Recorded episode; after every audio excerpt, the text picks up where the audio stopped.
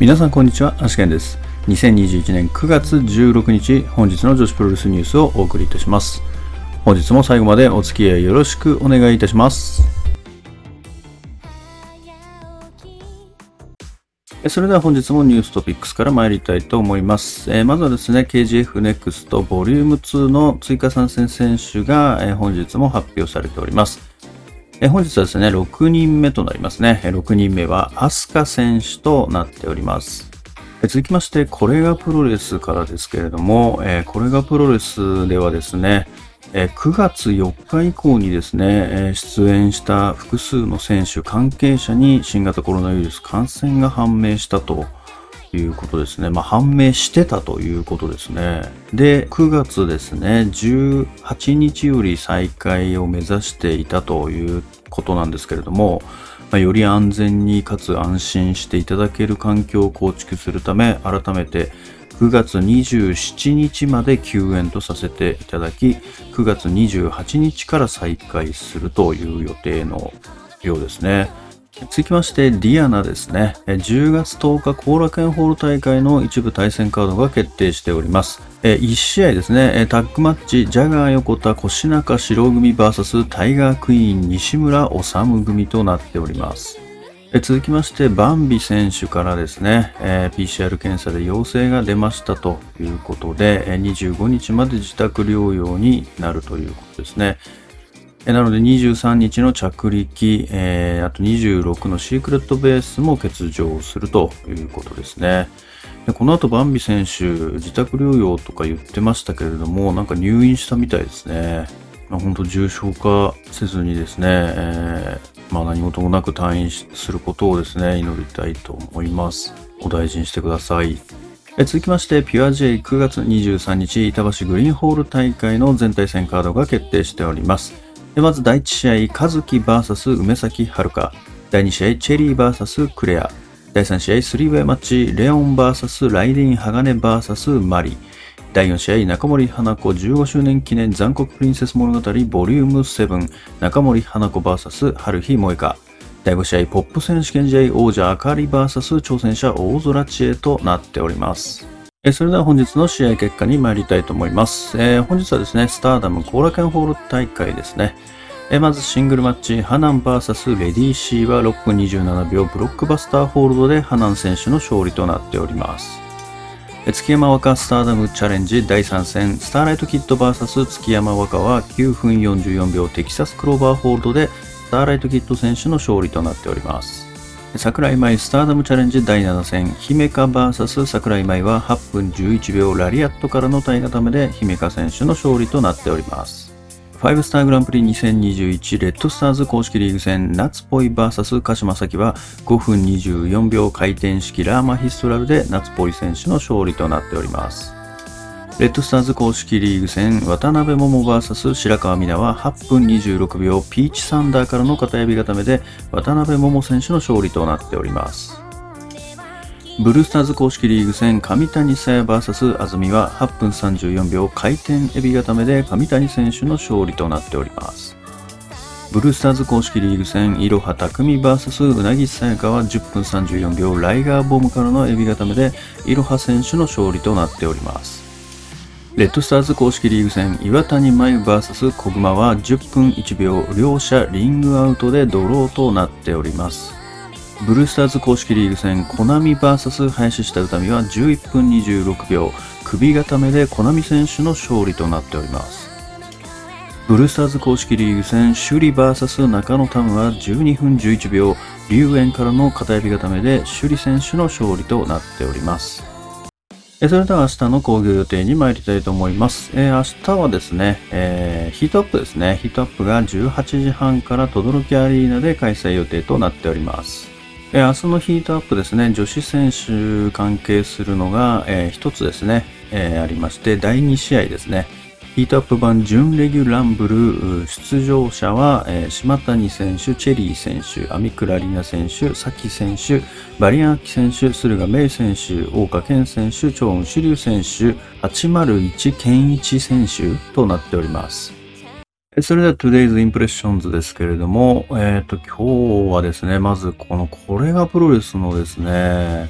ちょっと選手間の間でこうクラスターが発生してるっていうところに関して、まあちょっとね、あのー、多いよねっていうふうに思ってたんですけれど、これ、ちょっと結構やばいですね。さらになんかもっとやばい感じなんですね、これ。ね、とある、あの、コレガに参加したレスラーが結構言ってましたけどね、ツイートで。もう本当に感染者が出たとか、そういうのを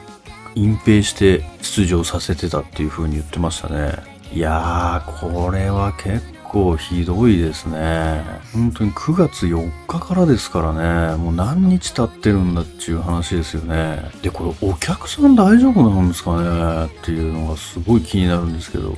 なんか選手関係者だけにこれ絞って言ってますけど、お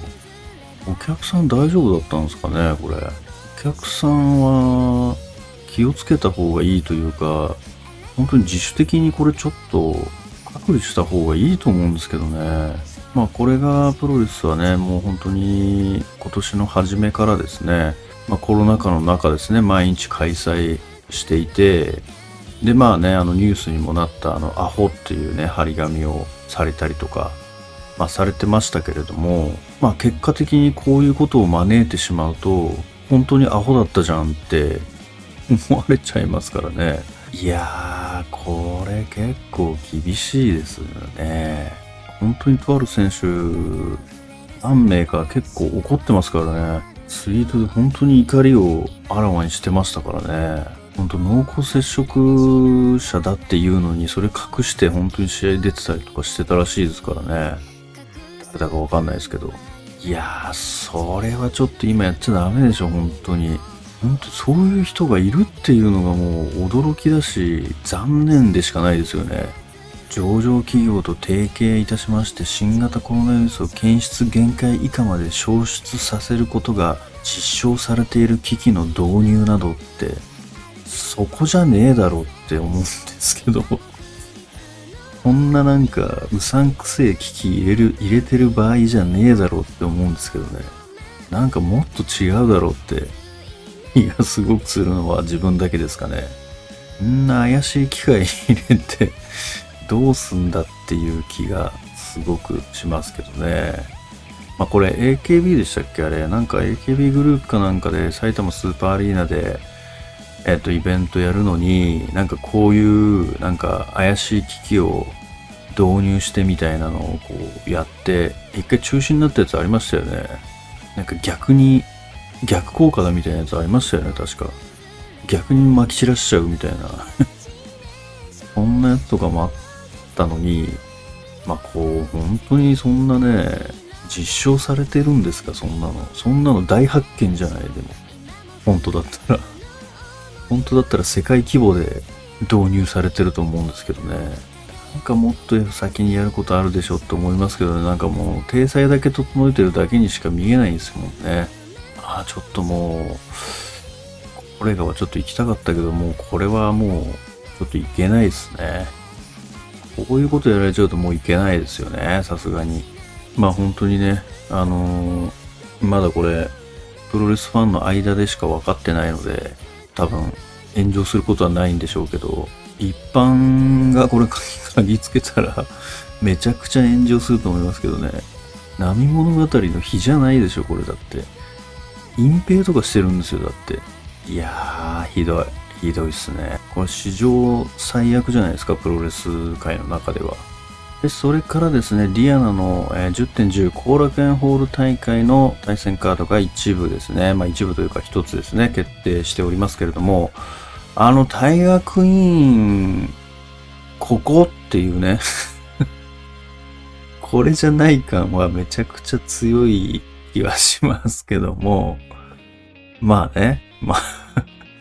腰中、腰中選手、ジャガー選手組にタイガークイーン選手と西村治選手組ということでですね、まあ、大きい声では言えないですけれども、これじゃない感はもう200%ですよね。これはどういう、どういう意味でこのカードにしたんですかね。ちょっと唐突すぎるし、ミックスドだし、これちょっとよくわかんないですね。お世辞にもこれはいいとは言えないですよね。それからですね、これピアジェで、これびっくりしたのがですね、9.23の板橋グリーンホール大会ですけども、これメインイベントがトップ選手権っていうですね、これはなかなかですね、思い切ったことしましたね。これだって中森選手の試合でもいいと思うんですよ、メインは。それをあえてポップ選手権持ってきたっていうことはですね、これはもう、このタイトルマッチっていうのをいかにですね、大事にしてるかっていうことでしょうね、おそらく。これだってあかり選手と大空知恵選手ですからね、これだって普通にシングルマッチだったら第1試合とかにまあなりそうな感じですけれども、まあこれあえてメインに持ってくるっていうね、これすごく素晴らしいことだと思いますよね。もう本当あかり選手と大空知恵選手、まあ普通にいいんで、きっとメインにふさわしい試合してくれると思いますもんね。期待しかないですよね。で、ピアジェにね、久々に梅崎選手が第1試合で、えー、登場ということでですね、まあ、こちらもですね、いいですね。えー、それからですね、本日はスターダムのコルケンホール大会がありましてですね、えー、リーグ戦がドドドドドと消化されましたけども、ちょっと予想のですね、えー、答え合わせしていきたいと思います。えー、まずはですね、レッドスターズからいきますかねえ。岩谷選手と小熊選手の試合ですね。まあ、こちらはですね、岩谷選手の勝利を予想しましたので、え、まあ、ただ結果はですね、ドローということで、まあ、外しましたと。まあね、ここちょっとね、まあ、悩んだとこではありましたけどもね。で、えー、渡辺桃選手と白川美奈選手ですね。えー、こちらは、まあ、渡辺桃選手勝利を予想しまして、えー、実際も渡辺桃選手が勝利したと。いうことで、えー、こちらは当たったということですね。で、あと、夏っぽい選手と鹿島選手に関しては、これ鹿島選手が勝つって言ってしまったんですけども、実際は夏っぽい選手が勝利しましたということで、こちらも、えー、負けですね。なので、1勝2敗ですね、レッドスターズは。で、ブルースターズの方は、えー、林下選手とコナミ選手に関しては、これコナミ選手勝利を予想したんですけど、実際もですね、コナミ選手勝ってくれましてですね、こちら当たりましたね。これ勝負かけたとこだったんですけど、これは当たったのは結構でかいんじゃないですかね。で、あと次、安住選手とですね、上谷選手。これちょっと安住選手勝利を予想してしまいまして、えー、実際は上谷選手勝利ということなので、外れですね。